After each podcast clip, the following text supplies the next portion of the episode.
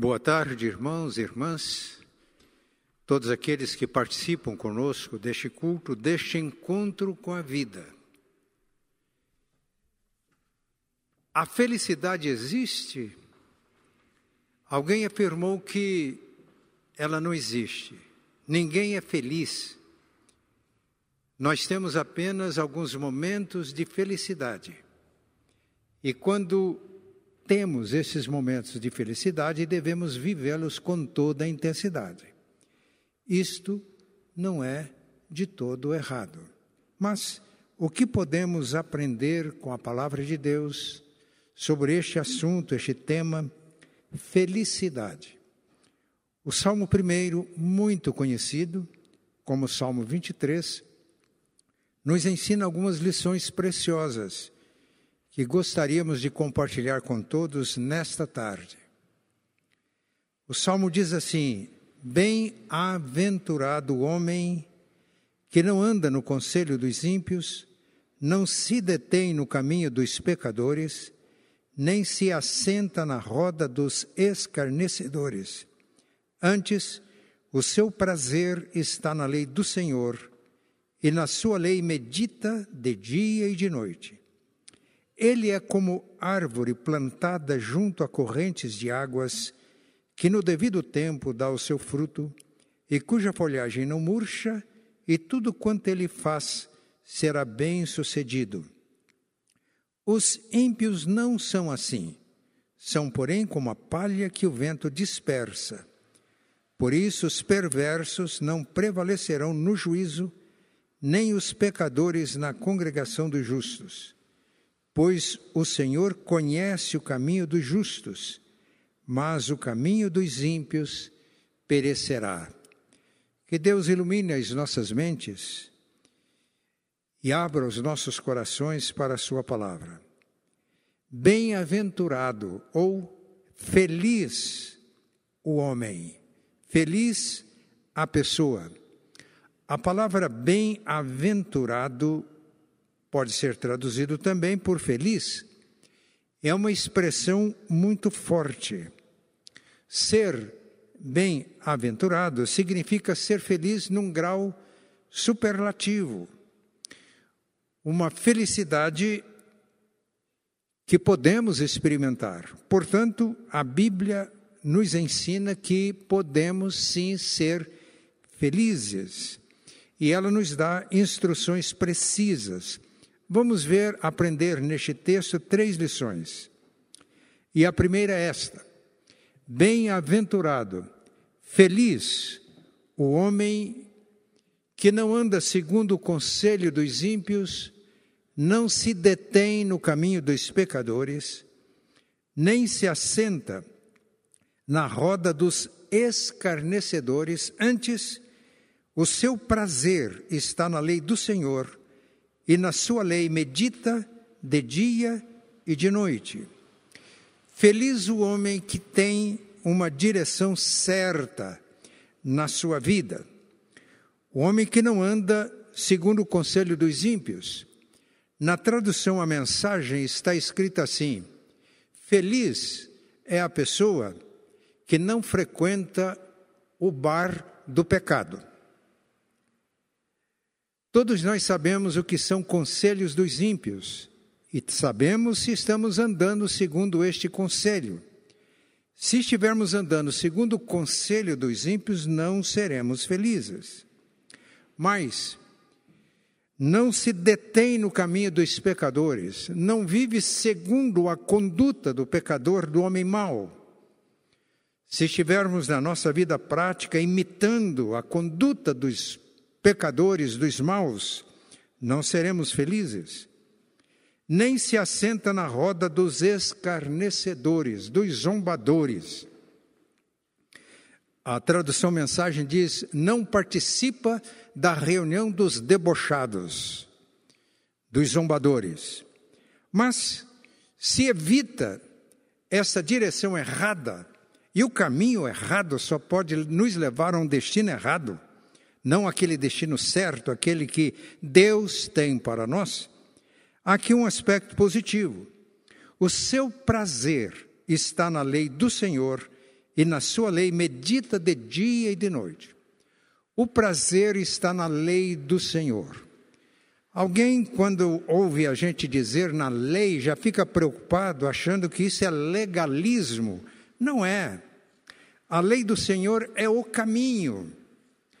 Quando vivemos na lei do Senhor, nós estamos no caminho, estamos em harmonia com o Senhor. A nossa vontade se harmoniza com a dele, os nossos sentimentos se harmonizam com os sentimentos de Cristo e os nossos desejos, a nossa vontade se harmoniza com a vontade de Deus, e quando estamos no caminho, em harmonia com Deus, em harmonia com nós mesmos, em harmonia com as pessoas, nós experimentamos sim a felicidade que procede de uma vida em harmonia com Deus, em harmonia consigo mesmo, em harmonia com as pessoas em harmonia com a natureza de Deus, com o mundo reconciliado de Deus. O seu prazer está na lei do Senhor, na palavra de Deus. E na palavra de Deus medita de dia e de noite. Portanto, se você não está vivendo esta felicidade, a necessidade de voltar-se para a palavra e se você não tem prazer na palavra de Deus, lê por uma obrigação, por um dever religioso. É o momento de meditar na palavra. E para meditar na palavra, a gente faz algumas perguntas à palavra. O que é que a palavra, o texto, a passagem que eu estou lendo, qual a instrução que ela traz para a minha vida? E as instruções aqui são claras. Que promessa esta passagem tem para a minha vida? E a promessa está clara. Quando temos prazer na palavra do Senhor e meditamos, somos felizes. Que pecado esta palavra que eu estou lendo, meditando, e devemos fazer isso diariamente? Que pecado ela revela e que eu preciso de confessar e de me arrepender? Que instruções? E se nós não estamos tendo prazer na palavra, é o momento de orar. Porque às vezes, quando a gente está comendo uma comida estragada, habitua-se tanto que depois não quer a comida saudável. Há muitos anos eu mudei hábitos e costumes em minha vida. E eu descobri uma coisa extraordinária. Eu comia bobagem, comia comida errada, comia comida que não era comida. E quando eu comecei a descobrir comida de verdade, aquela comida que não satisfazia, que não era saudável, deixou de ter qualquer atração para mim. Eu tomava uma Coca-Cola e aquilo tinha um cheiro de remédio que eu não aguentava. Então, quando nós nos habituamos a seguir o conselho dos ímpios, a imitar a conduta dos perversos, quando nós nos assentamos na roda dos zombadores, ou como diz Eudine Peterson, na reunião dos debochados, o alimento da palavra de Deus deixa de ser atrativo para nós. E aí vamos estragando a nossa vida e perdendo as oportunidades de sermos felizes. Portanto, a pessoa feliz é aquela pessoa que tem a direção e segue a direção certa para a sua vida que é a palavra de Deus. E a palavra de Deus nos dirige pelas justiças da verdade, da justiça, perdão, pelas veredas da justiça, pelos caminhos que não têm errada. Lâmpada para os meus pés é a tua palavra e luz para os meus caminhos. Quando seguimos a direção da palavra de Deus, jamais ficamos desnorteados, perdidos. Portanto, podemos viver felizes quando seguimos a orientação e a direção da palavra de Deus. Mas há uma lição neste texto que ela é extremamente importante. Para onde nos leva a palavra de Deus? Qual é a direção que seguimos? A palavra de Deus nos leva a uma pessoa, que é a palavra encarnada. O texto seguinte diz: ele é como árvore plantada junto a correntes de águas, que no devido tempo dá o seu fruto e cuja folhagem não murcha, e tudo quanto ele faz será bem sucedido? Aqui é uma comparação, é claro. A pessoa feliz é como uma árvore plantada junto às correntes de águas. Como precisamos de água, não só nós, o nosso corpo, as plantas. Ontem à tarde, com a minha esposa, estávamos cuidando da nossa horta do nosso quintal. Irmãos generosos plantaram hortaliças e algumas árvores frutíferas no quintal da casa pastoral e agora cabe a nós cuidar disso. Uma alegria, mas chegou o momento de colocar água e plantaram lá uma jabuticabeira. E a minha esposa disse: Nós precisamos de achar uma forma de drenar água para que naquela quantidade, mas seja constante, permanente, para que esta árvore se torne frutífera. Meus irmãos, as árvores, através das raízes, ela penetra o solo e do solo extrai todos os nutrientes necessários para que a árvore cresça, fica verde, frondosa e esta seiva distribuindo-se nos seus galhos, o resultado são frutos. Mas nós temos uma fonte da água viva.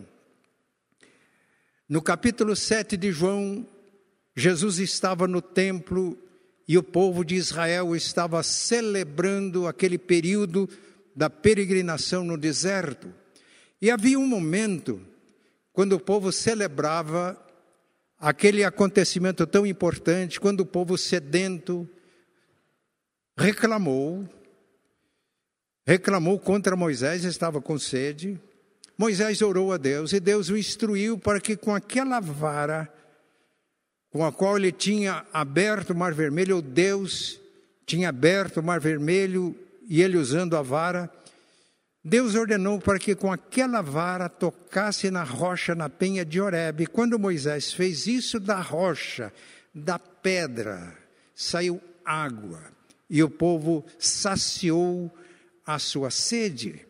No último dia da festa, que era o grande dia da festa, celebravam esse acontecimento e com jarro de ouro tirava água de uma fonte, despejava sobre o altar e o povo prorrompia cantando salmos, principalmente os salmos cuja nota dominante era o aleluia, louvado seja o Senhor. Pois bem, Paulo, na carta aos Coríntios, diz que o povo bebia de uma pedra espiritual que os seguia e a pedra era Cristo. Cristo é a fonte da água viva. Por isso, naquele dia, no último dia, o grande dia da festa, ele colocou-se à frente e disse: Se alguém tem sede, venha a mim e beba. Quem crê em mim, como diz a Escritura, do seu interior fluirão rios de água viva. Isso ele disse em relação ao Espírito Santo que haviam de receber os que nele crescem. E o dia de Pentecostes chegou e o Espírito Santo foi derramado, e hoje a palavra de Deus, o testemunho da, palavra nos leva a Cristo. Esse é o objetivo fundamental das Escrituras. Conversando com os judeus, Jesus disse: Vocês examinam as Escrituras porque cuidam que nela está a vida eterna e são elas que dão testemunho de mim.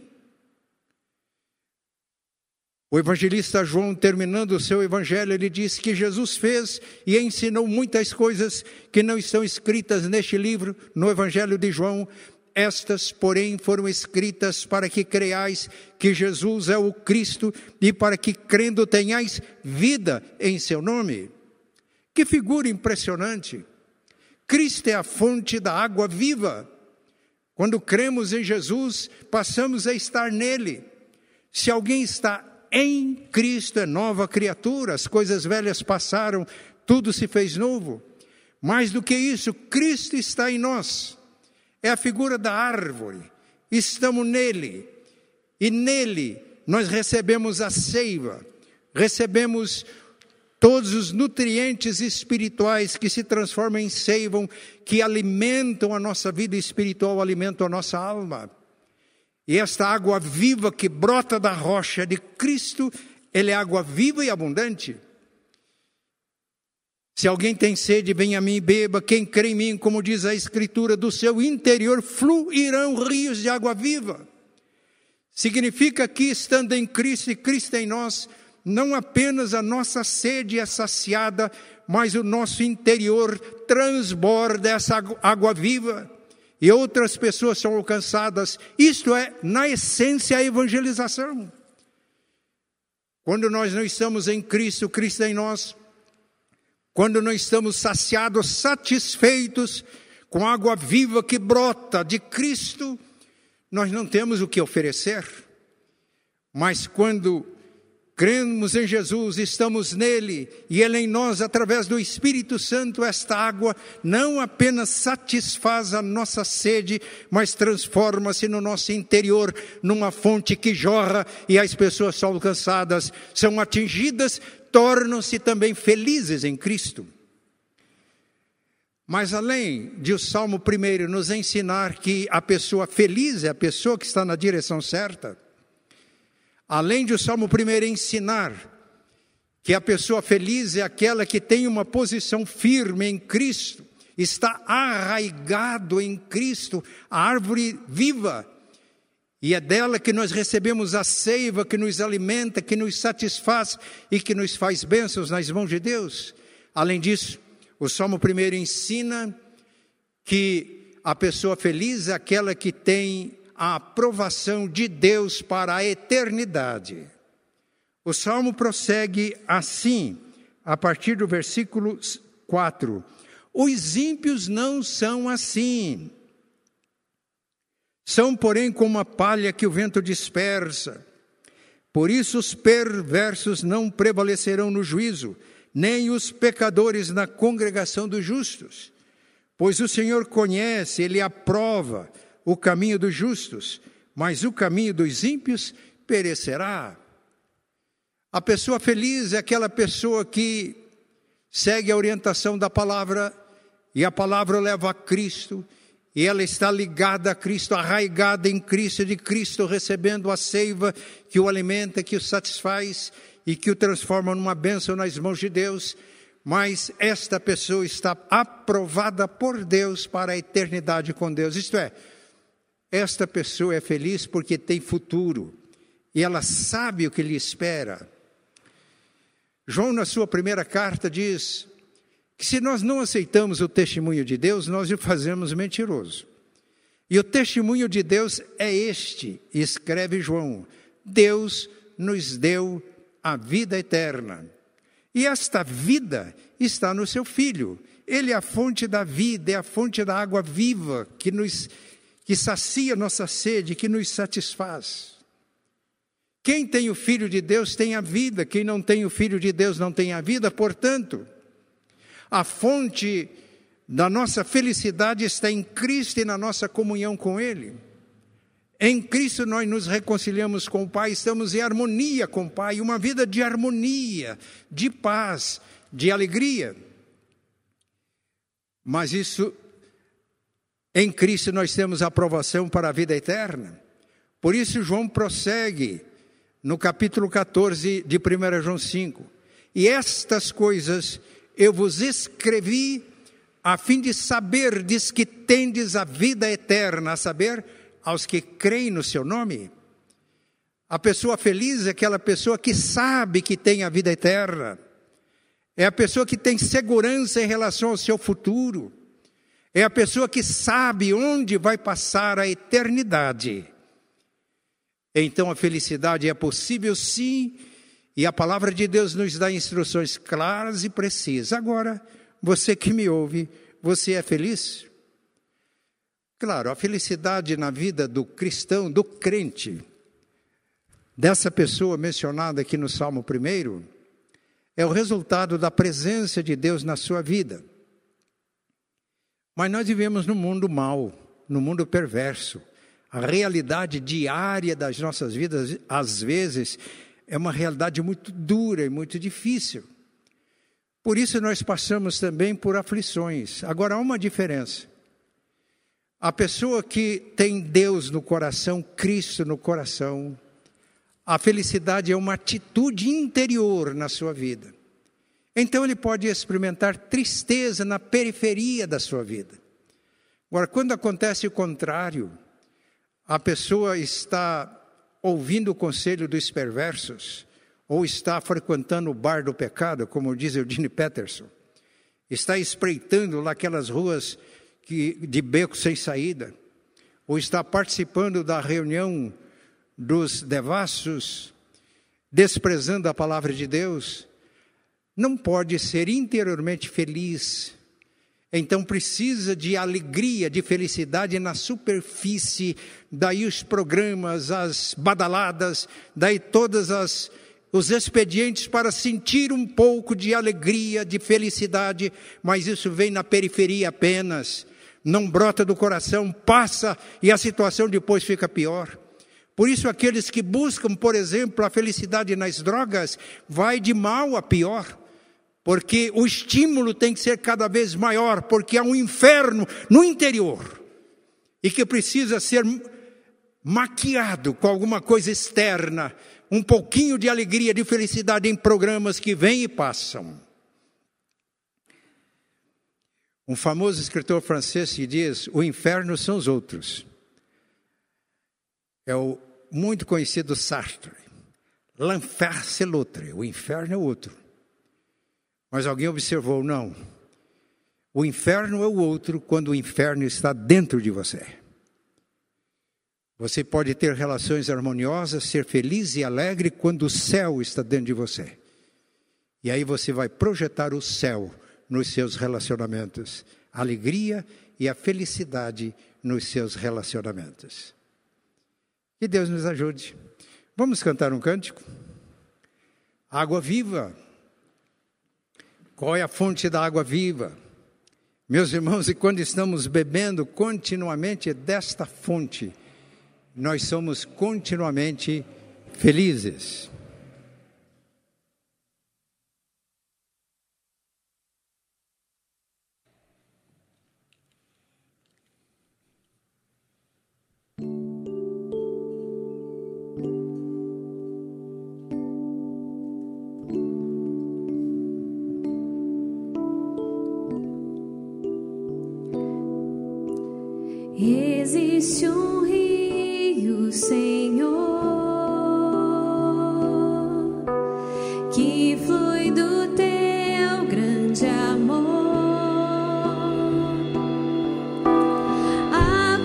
Águas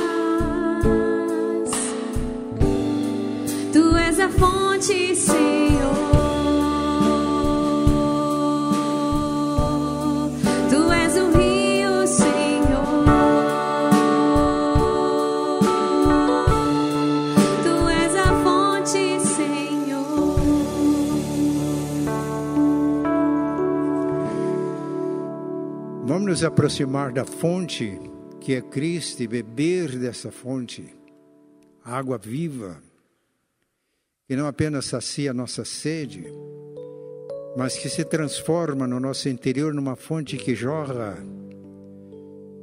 Vamos nos aproximar. Você quer beber dessa água que satisfaz? Permanecer sob a fonte, como árvore plantada junto a correntes de águas, para ser uma bênção para a sua família? Seu filho está longe de Deus, um parente seu, quer alcançá-lo. Qual a forma, qual a maneira? Maneira quando você está bebendo da fonte, o coração cheio do Espírito Santo, e nos seus gestos, nas suas atitudes, nas suas palavras, você revela esta riqueza de Deus que está no seu interior. E você vai alcançando o marido, vai alcançando a esposa, vai alcançando o filho, vai alcançando a filha, o companheiro de trabalho, vai transformando tudo, porque você está em contato permanente, contínuo com a fonte. Quer beber dessa fonte? Chegue-se a ela agora, com o coração aberto, com a mente aberta. Pai, nós te damos graças porque a tua palavra é lâmpada para os nossos pés, é luz para os nossos caminhos. Pedimos ao Pai que o Espírito Santo, operando agora na mente e na consciência de cada um que participa deste culto, possa criar desejo de contato com a palavra, de ter prazer na palavra de, ao invés de ouvir o conselho dos ímpios, de imitar a conduta dos perversos, de assentar-se na roda dos zombadores, escarnecedores, tem prazer na palavra, enchendo a mente e o coração com a palavra. Pedimos ao Pai que o Espírito Santo crie em cada um este prazer pela palavra mas a palavra nos leva a Cristo, que é a palavra encarnada. E o Verbo se fez carne e habitou entre nós. Cristo é a fonte da água viva. Pai, nós pedimos agora que o Espírito Santo abra os corações e as mentes para que bebam desta fonte e não apenas fiquem satisfeitos, felizes, mas torne-se numa fonte de bênçãos para a sua casa, para os seus queridos, para os seus companheiros de trabalho, para que os sedentos e aqueles que no mundo mau e perverso, no entanto, têm fome e sede de justiça, possam encontrar e ver Cristo em nós e saciar em Cristo a sede da alma e transformar-se também em bênçãos. Pai, se entre aqueles que nos ouvem alguém inseguro em relação ao futuro, não sabendo onde vai passar a eternidade, que neste instante, abrindo o coração, acolhendo a presença do Cristo vivo, que é a fonte da água viva, possam ter esta convicção e que esta esperança seja força para vencer todas as lutas e todos os problemas da vida. Fica conosco, dirige-nos e orienta-nos hoje e sempre. Oramos em nome de Jesus. Amém. E a graça de nosso Senhor e Salvador Jesus, o amor de Deus, nosso eterno Pai, a comunhão e a consolação do Espírito Santo estejam com todos vós, hoje e sempre. Amém.